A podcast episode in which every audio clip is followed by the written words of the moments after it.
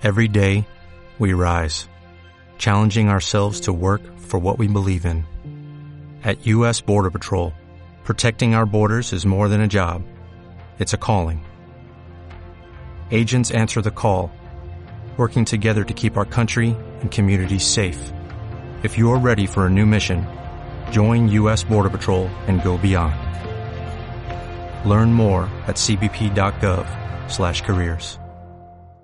Desarrollo de nuevos productos y servicios.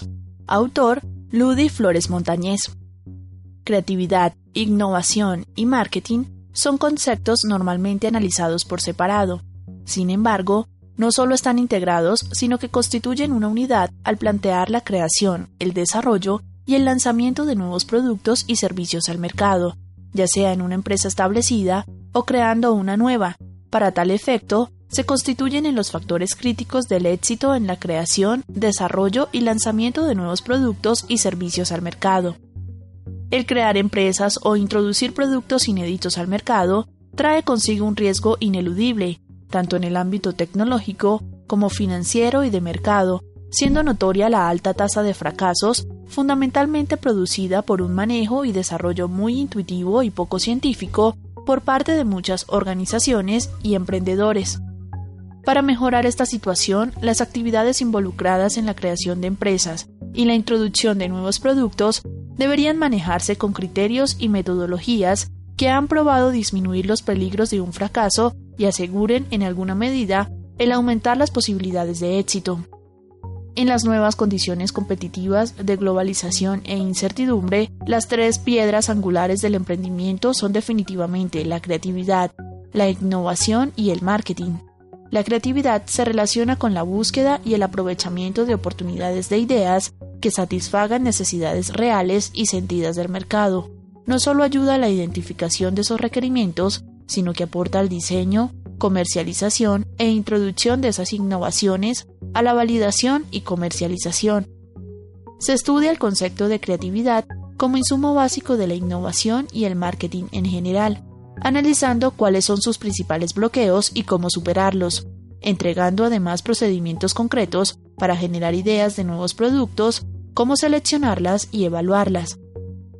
Adicionalmente, se debe desarrollar e introducir esos productos al mercado mediante estrategias y programas de marketing pertinentes para asegurar la demanda de esas innovaciones.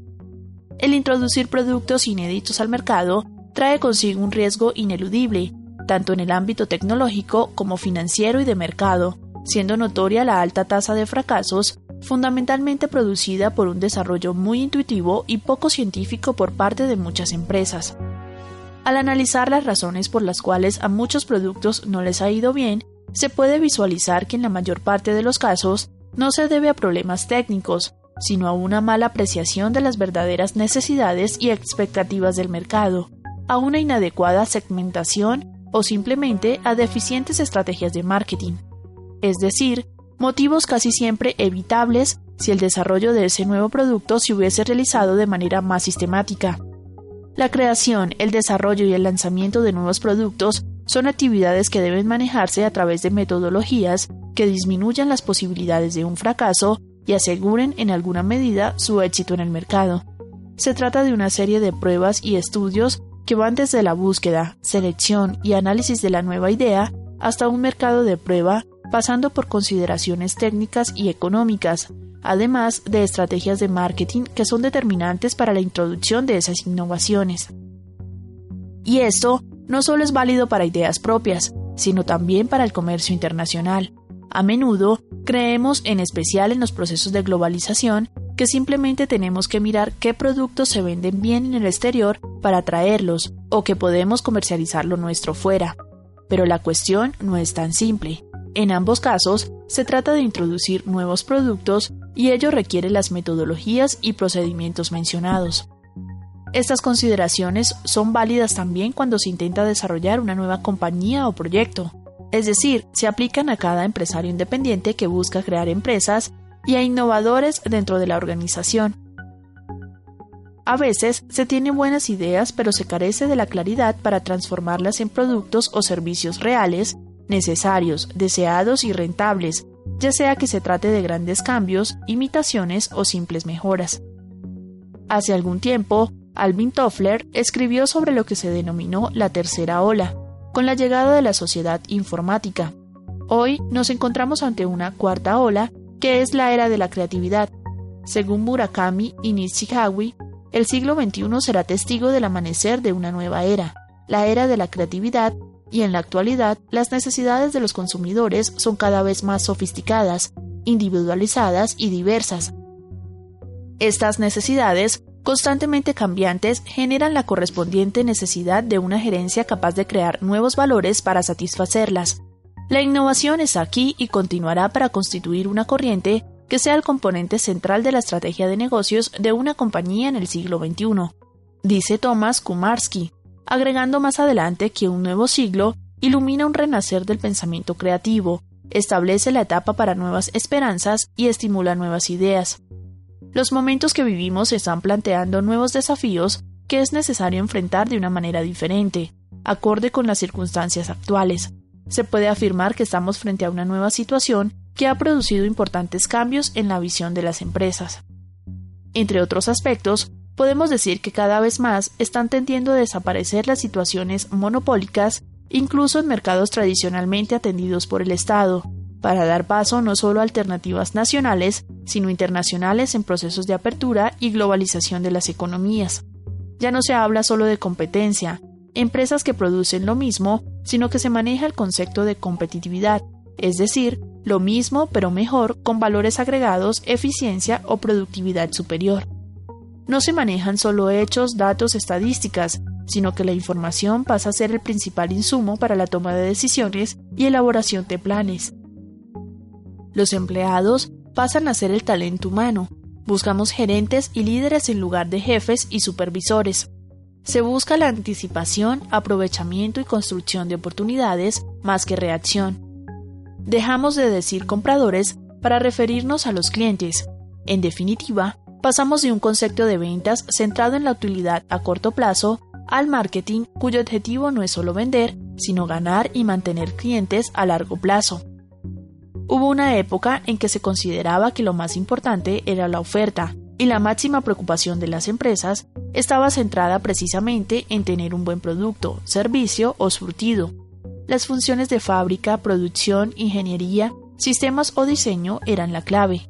Al parecer alternativas, es decir, competencia, las empresas se dan cuenta de que no basta tener esa oferta adecuada, sino que hay que entrar a convencer, persuadir y motivar a esos clientes potenciales acerca de las bondades de sus productos o servicios. Es en este momento cuando se desarrolla la función comercial.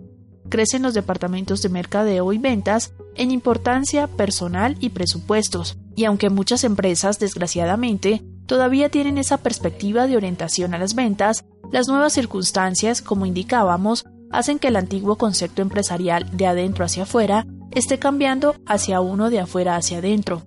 El énfasis no está en los productos, sino en las necesidades del mercado. Toda organización está permanentemente sujeta a una serie de presiones que la obligan a reaccionar y responder a los nuevos acontecimientos en mercados tan dinámicos como los actuales, en épocas de incertidumbre y globalización. Generalmente, cuando se piensa que la creatividad se asocia con lo artístico y o científico, e incluso cuando se lleva este concepto a las organizaciones, habitualmente es patrimonio de las comunicaciones en general o la publicidad en particular.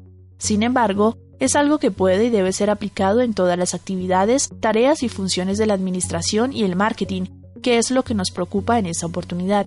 Por ejemplo, incrementar el servicio ofrecido a los clientes, lanzar nuevos productos, mejorar sistemas o procesos de trabajo, buscar formas de incrementar las ventas, hacer cambios en la logística, etc.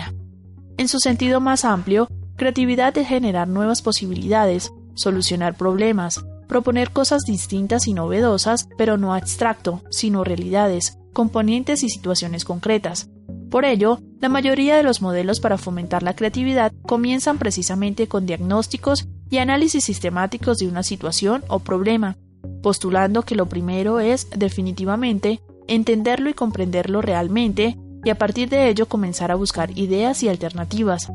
Sin el real conocimiento del entorno, el mercado y la propia organización, es virtualmente imposible hacer contribuciones creativas, Creatividad es la capacidad y actitud de personas y empresas para formar combinaciones, relaciones o reestructurar elementos de su realidad, logrando productos o resultados originales y relevantes.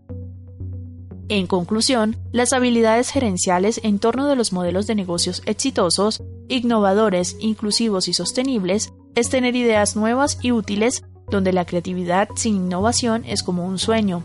Innovación sin creatividad no puede existir. Innovación sin marketing no tiene sentido.